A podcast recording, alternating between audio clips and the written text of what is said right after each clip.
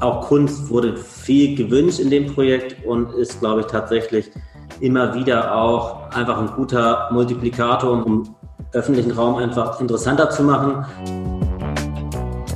Hallo Hamburg, Stadt neu bauen. Der Podcast der IBA Hamburg. Und damit herzlich willkommen zu einer weiteren Folge dieses Podcasts, in dem es, der Titel lässt es vermuten, um Hamburg geht. Und denen, die von Anfang an dabei sind, denen muss ich nicht mehr erklären, worum es geht. Diejenigen, für die das jetzt das erste Mal ist, nur ganz kurz. Wir beschäftigen uns damit, wie sich diese Stadt entwickelt, wie sie sich verändert in allen möglichen Facetten. Wir haben ja schon Themen wie Wohnungsbau und Mobilität besprochen. Und in dieser Folge da geht es nun um ein Thema, das viele vielleicht nicht gleich mit einer sich verändernden Stadt in Zusammenhang bringen, und zwar Urban Art. Darüber sprechen wir mit einem absoluten Experten, Rudolf Klöckner. Schon mal Hallo an dieser Stelle. Schön, dass du dir Zeit dafür genommen hast. Hallo, vielen Dank für die Einladung. Ja, und bevor wir gleich loslegen, eine weitere kurze Info. Wir befinden uns ja immer noch unter dem Einfluss von Corona und deshalb ist auch diese Folge nicht in einem Studio produziert, sondern über eine Videokonferenz, in der wir alle zusammengeschaltet sind. Und wir, das bin ich, Thorsten Ahles und Karen Pein, die Geschäftsführerin der IBA Hamburg. Und für alle neuen Hörer, vielleicht stellen Sie sich und die IBA Hamburg noch mal ganz kurz vor. Ja, die IBA Hamburg ist äh, eigentlich so eine Art Spezialeinheit der Stadtentwicklung, eine Special Force der Stadt Hamburg. Und äh, wir sind hervorgegangen aus der internationalen Bauausstellung. Daher kenne ich auch äh, Rudi, denn da waren wir Kollegen, eine Zeit lang zumindest. Und äh, heute sind wir zuständig für die Entwicklung neuer Quartiere in Hamburg mit allem, was dazugehört. Das ist nicht nur Wohnen, Häufig äh, werden wir nur mit Wohnen in Verbindung gebracht, aber wir bauen auch Straßen, Parks, Spielplätze. Wir kümmern uns äh, darum, dass Wohnraum für alle entsteht, dass Gewerberäume entstehen und wenn wir es gut machen, äh, auch Räume für die Kunst oder eben auch öffentlicher Raum, der noch nicht definiert ist sozusagen. Und darum wollen wir uns ja heute kümmern. Prima, dann haben wir das schon mal als Hintergrund. Nun aber zu unserem Gast, Rudolf Klöckner. Er hat Stadtentwicklung und Urbanistik studiert, aber er ist ja noch viel, viel mehr und möglicherweise ging es schneller, wenn ich sage, was er nicht ist. Und natürlich könnte ich hier jetzt ganz stumpf eine Vita vortragen, aber wahrscheinlich ist es spannender, wenn du dich selbst kurz vorstellst. Dann kannst du das, was dir wichtig ist, erzählen und den Rest einfach weglassen. Und so wäre super, wenn du das innerhalb von einer Minute schaffst.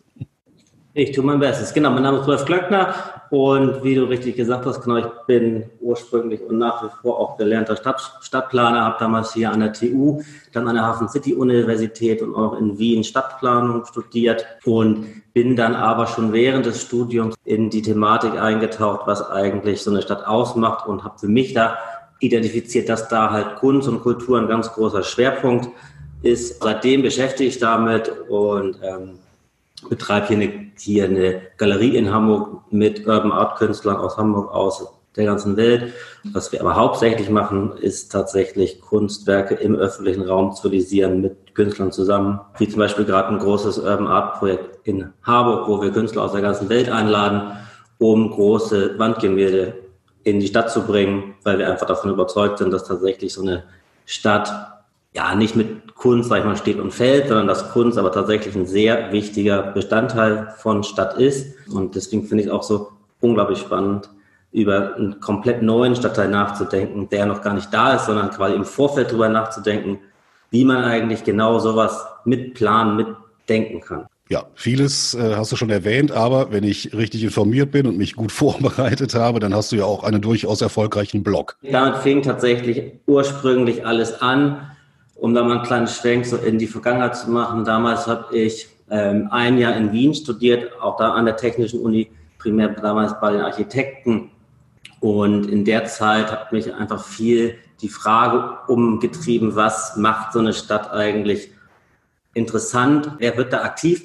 Und dann habe ich einen Blog ins Leben gerufen, der ist dann schönerweise, sage ich mal, recht unkontrolliert immer größer geworden und den gibt es bis heute und der erreicht auch sehr viele Leute und wird von vielen Leuten gelesen, die das, die sich so in dem Umfeld bewegen und mehr und mehr aber auch von Leuten, die tatsächlich an diesem Thema Urban Art interessiert sind. Dann sagen wir jetzt auch noch den Namen des Blogs. Urban Shit heißt er. Äh, genau. Es wird also letztlich Kunst aus aller Welt gezeigt oder wie du auch mal gesagt hast, geiler Scheiß, wenn wir es genau. mal so banal sagen.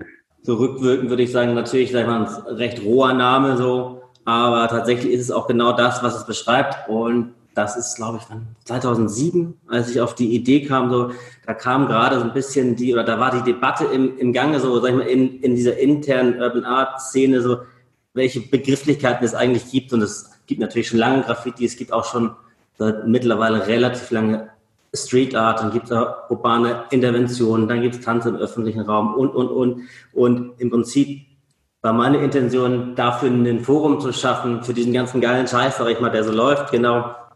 Und daher kommt der Name. Jetzt sprechen wir ja heute auch über Hamburg. Wie viel geilen Scheiß gibt es denn in Hamburg zu sehen? Tatsächlich ist, gibt es bereits eine Menge in Hamburg und alle, die sich damit auskennen, die werden das wissen. Alle, die vielleicht noch nicht so tief in der Thematik sind, wissen es nicht. Deswegen würde ich mal kurz ausholen.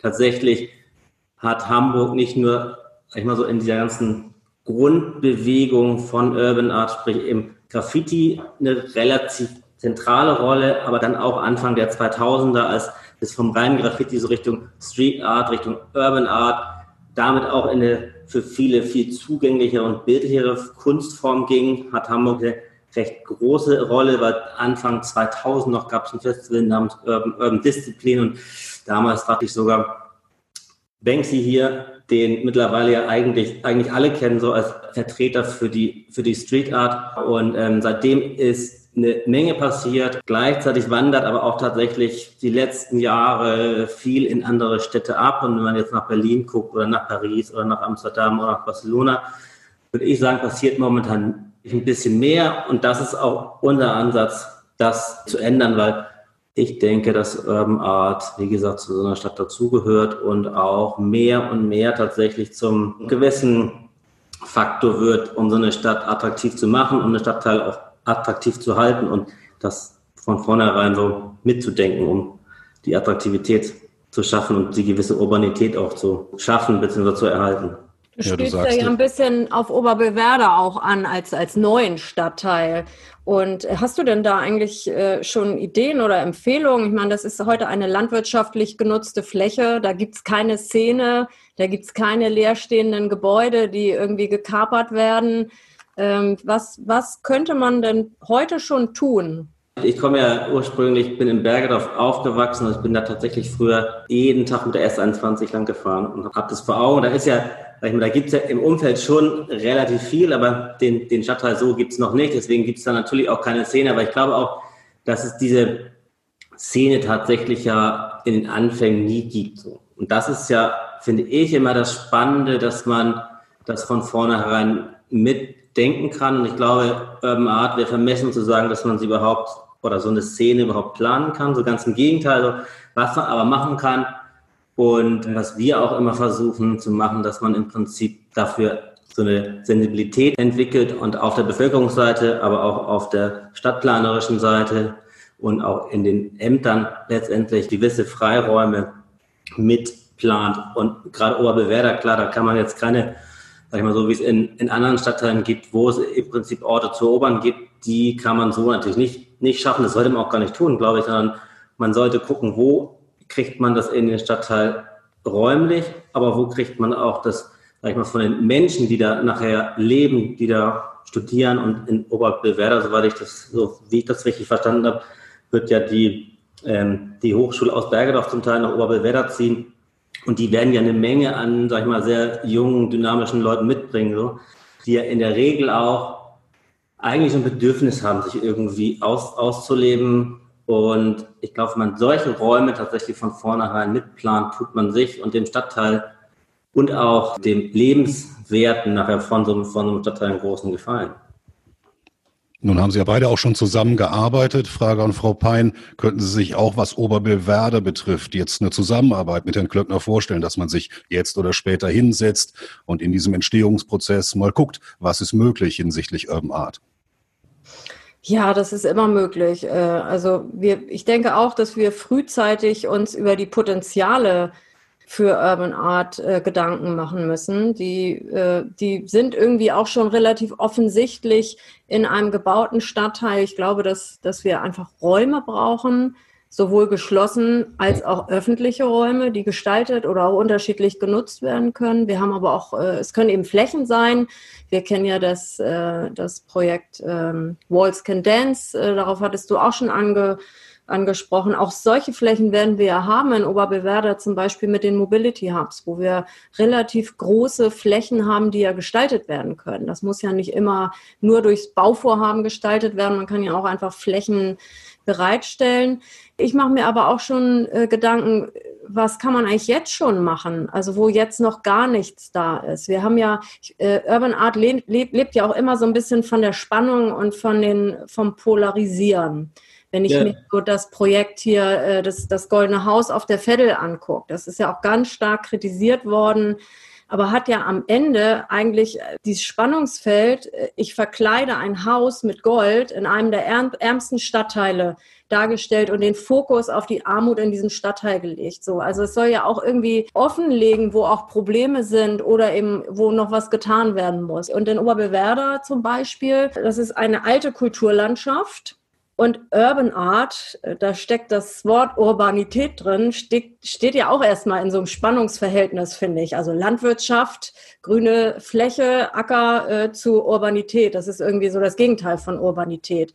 Und ja. das, finde ich, ist ein Thema, mit dem könnte man vielleicht auch heute schon was, was machen auf den Flächen. Gut, und die zweite Ebene ist, hier in Wilhelmsburg zum Beispiel, wo wir auch viel entwickeln, da ist ja schon eine ganz lebendige Szene. Also da muss man eigentlich nur noch vielleicht ein bisschen Ressource und ein bisschen äh, die Möglichkeiten geben, sich da austoben zu dürfen, aber da muss man niemanden mehr hinholen. Da ist ganz viel Kreativität vor Ort. Und das wäre ja das Langfristziel, dass wir auch in Oberbewerder dann eine kreative Szene hätten, die dort auch vielleicht lebt.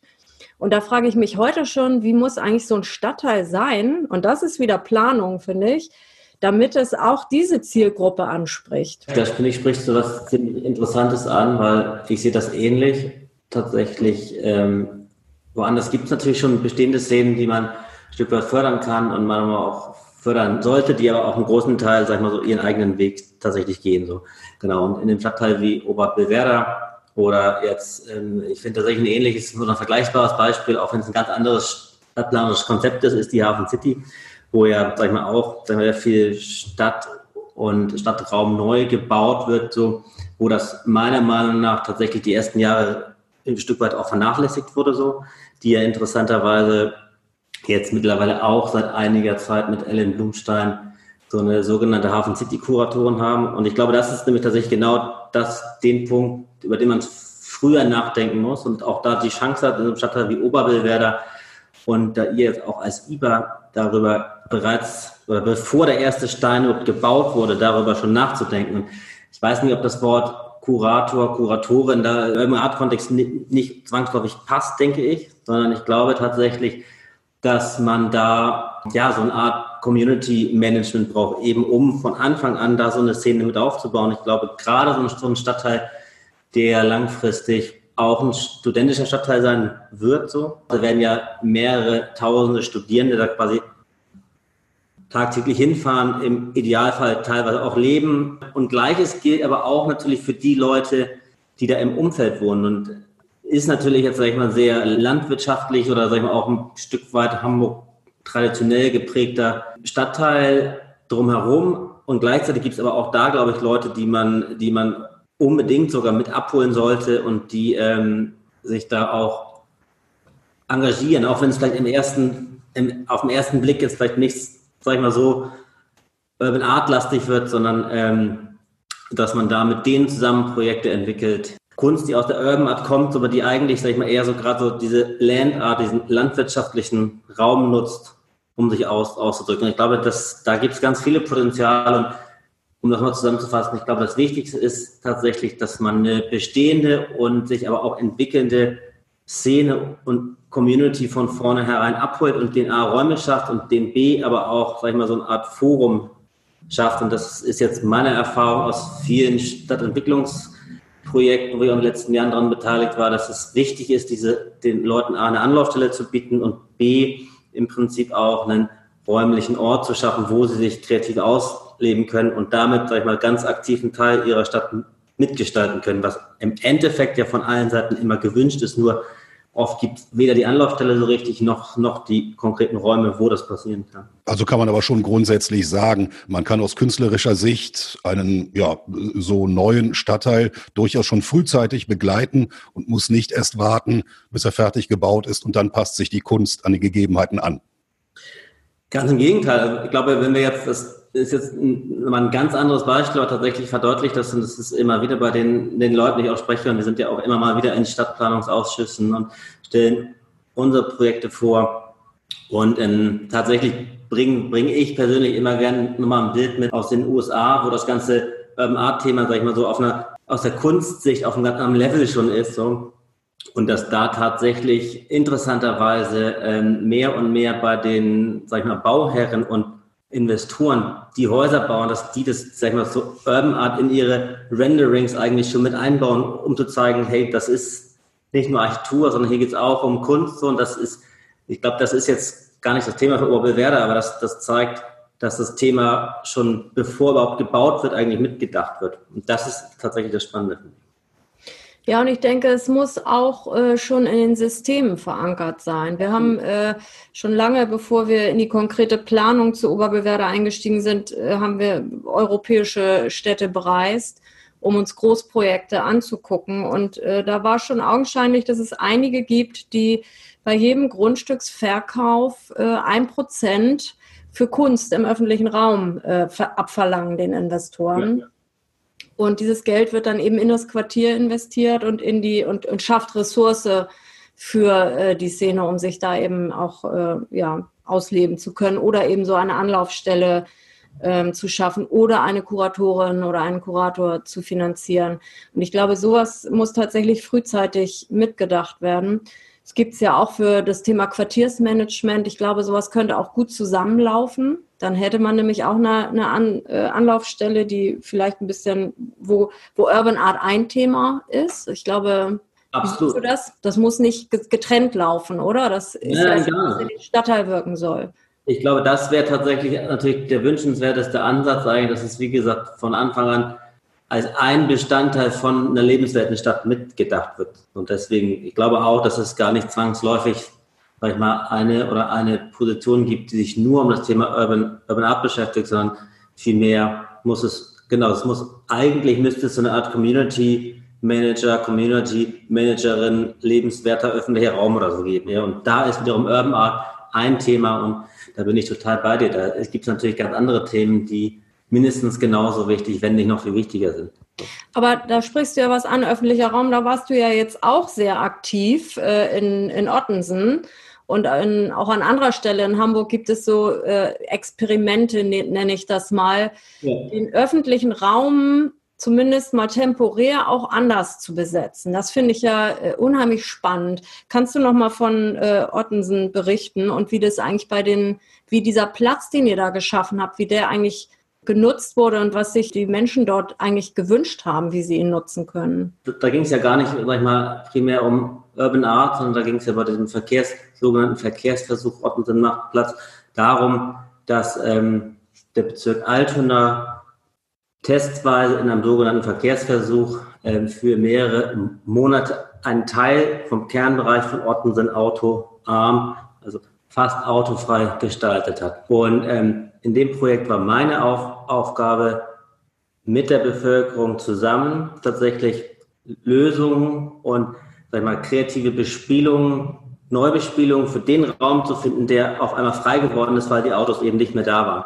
Und das hat tatsächlich ähm, zum großen Teil sehr gut funktioniert, hat aber auch gezeigt, dass man frühzeitig darüber nachdenken muss, was passiert eigentlich mit so einem Raum, wenn sag ich mal, bestimmte Dinge nicht mehr da sind. Und in Oberbelwerder, ich stecke jetzt nicht komplett in dem Konzept drin, aber das, was ich gelesen habe, da ist ja ein Teil auch, dass tatsächlich relativ wenige Autos in dem Stadtteil, sag ich mal, fahren sollen und dass man auch alle Sachen fußläufig erleben und erreichen kann. Und in dem Moment tatsächlich ist es ja total wichtig oder noch viel wichtiger, darüber nachzudenken, was mit diesem neu gewonnenen Platz, und der ist ja mal da, man hat ja, wenn das Auto weg ist, hat man ja relativ viel neuen Platz den man irgendwie neu bespielen kann und ein Stück weit auch neu bespielen muss.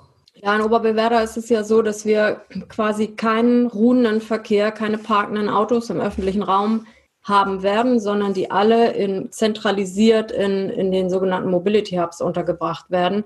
Und dahinter steckt die Idee, diesen wertvollen Raum nicht äh, den Autos, die da vielleicht mehrere Tage äh, ohne Bewegung stehen, äh, zu opfern, sondern wir wollen ja die Leute wieder im öffentlichen Raum haben. Wir wollen Begegnungen haben, wir wollen Frequenz haben. Das ist ja Urbanität. Ne, wenn sich die Leute im öffentlichen Raum, der allen gehört, bewegen, aufhalten, auch verweilen können und nicht nur durchfahren. Und deshalb interessiert mich ja nochmal so sehr, was, was die denn mit dem Raum auch dann gemacht haben. Den, ihr habt da ja jetzt einen Raum geschaffen, den gab es vorher nicht. Und was waren ja. denn eigentlich die dringlichsten Wünsche, wie die den nutzen wollten? Das mal ganz vereinfacht zusammengefasst kann man tatsächlich sagen, dass ähm, sich gewünscht wurde, vor allem, dass der Raum einfach eine gewisse Aufenthaltsqualität bietet als Fußgänger. Und den möchte man ja per se immer haben, würde ich jetzt einfach mal allen Menschen in der Großstadt unterstellen. In dem Moment, wo aber die Autos nicht mehr da sind, wird, es, wird dieser Wunsch noch, noch viel offensichtlicher. Und in dem Zuge wurde sich tatsächlich vor allem immer wieder gewünscht, dass auf der einen Seite mehr Grün, also sprich mehr Bäume, mehr Straßenbepflanzung ist, und auf der anderen Seite aber auch durch Möbel und vor allem gerade durch Stadtmöbel, die nicht einer ganz bestimmten Funktion zugeordnet sind, dass man sich einfach mal hinsetzen kann, dass man da aber auch picknicken kann, dass man da vielleicht auch eine kleine Bühne drauf hat, wo man mal abends ein Konzert spielen kann. Und ähm, genau, das war eigentlich so der zweite große Wunsch, dass es eine so, eine so eine möglichst flexible Stadtmöblierung gibt, die von allen benutzt werden kann. Genau. Und ein großes wichtiges Thema ist tatsächlich auch noch, jetzt gar nicht im primär beordneten nach Platz, sondern generell, dass einfach die Außengastronomie einfach wahnsinnig viel an Lebensqualität und Aufenthaltsqualität mitbringt und auch ein Stück weit hm, ja, so eine Art Grundfrequenz von Leben mit, mitbringt in, in einem Straßenzug. Und ich glaube, das ist so das dritte große Thema, was man tatsächlich sehr genau beachten sollte. Und jetzt auch das war im Ottensim aufgrund des, der kurzen Zeit gar nicht möglich, aber auch Kunst wurde viel gewünscht in dem Projekt und ist, glaube ich, immer wieder auch einfach ein guter Multiplikator, um, um, um so einen um öffentlichen Raum einfach interessanter zu machen, um aber auch gleichzeitig auf bestimmte, ja, auch auf kritische Themen aufmerksam zu machen. Und es kann auch die Leute, glaube ich, tatsächlich relativ gut abholen, mit einem anderen Auge einfach mal auf so einen, auf so einen öffentlichen Raum zu gucken und gleichzeitig auch die Augen dafür zu öffnen, dass eigentlich ja alle ein Stück weit auch daran beteiligt sein können, wie so ein öffentlicher Raum aussieht. Und das sind eben nicht nur die Bauherren und das sind auch nicht nur die ähm, öffentlichen Träger und das ist in dem Fall ja auch nicht nur die IBA Hamburg Ehe, sondern da so können und sollen ja alle mitgestalten. Und ich glaube, da ist Kunst einfach ein relativ zugängliches Mittel mitzureden und mitzugestalten. Also wir können festhalten, das ist ein vielfältiges Thema und mit Blick auf die Uhr muss ich jetzt leider reingrätschen. Wir könnten uns mit Sicherheit noch eine Stunde darüber unterhalten, aber um das jetzt dann zumindest äh, für diese Folge zu so einem Abschluss zu bringen, Frau Pein, aus diesem Gespräch heute, was können Sie dir rausziehen für sich, was Oberbillwerder betrifft, auch hinsichtlich eben Urban Art? Ich habe mir sogar Notizen gemacht, damit ich das nicht vergesse, äh, strategische Ansätze und zwar äh, tatsächlich das Thema frühzeitig eine Person, die sich konzeptionell mit dem Thema auseinandersetzt, zu installieren und eben auch dieses Thema einer Anlaufstelle. Tatsächlich ein Ort, äh, äh, wo man hingehen kann und sich eben auch trifft. Auch darauf, darüber könnte eine Szene ja auch aufwachsen. Äh, das waren für mich jetzt so die, die beiden äh, wichtigsten Denkposten, die ich noch nicht so äh, im Kopf hatte und die wir mitnehmen werden für dieses Thema und sicherlich auch nicht nur für Oberbewerder, denn das ist eigentlich übertragbar auf alle unsere größeren Entwicklungen. Also gerade Wilhelmsburg, äh, da gibt es schon ganz viel Substanz, will ich, und Ideen und äh, Kreativität und ich glaube, denen muss man irgendwie äh, eine Möglichkeit geben, das zu kanalisieren. Und das, äh, das sind einfach strategische Managementstrukturen eigentlich, die, es da ein bisschen braucht. Da dürfte sich aus deiner Sicht, Rudolf, das Gespräch ja schon gelohnt haben heute, nicht wahr? Ich hoffe das, genau. Ich glaube tatsächlich, und das wäre natürlich jetzt auch so, ab, also es wäre natürlich mein Wunsch, und das ist auch, ähm, was wir tatsächlich gerade mit unserem Walls Can Dance Projekt in Hamburg machen. Also mir persönlich ist es tatsächlich auch ein großes Anliegen, dass, dass sag ich mal, Hamburg in den nächsten Jahren den Anschluss an das ganze Urban Art Thema nicht verliert und gleichzeitig auch so an, an diese, sage ich mal, sehr intensive ja, Geschichte eigentlich von Kunst im, im öffentlichen Raum, wo Hamburg ja schon lange Vorreiter war, dass da quasi der Anschluss in das Zeitgemäße nicht verloren geht und gleichzeitig tatsächlich auch, dass Leute, in dem Fall zwischen Harburg, dass die Leute aufgrund der Urban Art ja auch mal auf die andere Seite der Elbe fahren und dann vielleicht später auch nach Oberbillwerder fahren, um sich das mal anzugucken und dass, sag ich mal, Kunst einer der attraktiven Faktoren von so einem Stadtteil ist, dass man sich einfach mal auf den Weg macht, genau. Dann war das doch für alle Seiten heute ein sehr ergiebiges Gespräch. Rudolf, dir vielen Dank, dass du dabei gewesen bist und dir die Zeit genommen hast. Ganz vielen Dank für die Einladung und ich hoffe, wir sehen uns bald in Oberbillwerder. Ja, dem kann ich mich nur anschließen. Vielen Dank, Rudi. Du äh, wirst deine Spuren in Hamburg weiter hinterlassen, denke ich. Urban Art, ein Thema, das vielleicht nicht jeder gleich mit äh, Städtebau und Stadtplanung in Verbindung bringt. Warum das trotzdem spannend ist, haben Sie hoffentlich in dieser Folge erfahren. Und wenn Sie noch mehr wissen wollen, beispielsweise zu den Themen Mobilität oder Sport, dann hören Sie doch einfach mal rein in die übrigen Folgen dieses Podcasts, den Sie abonnieren können, und zwar überall dort, wo es Podcasts gibt.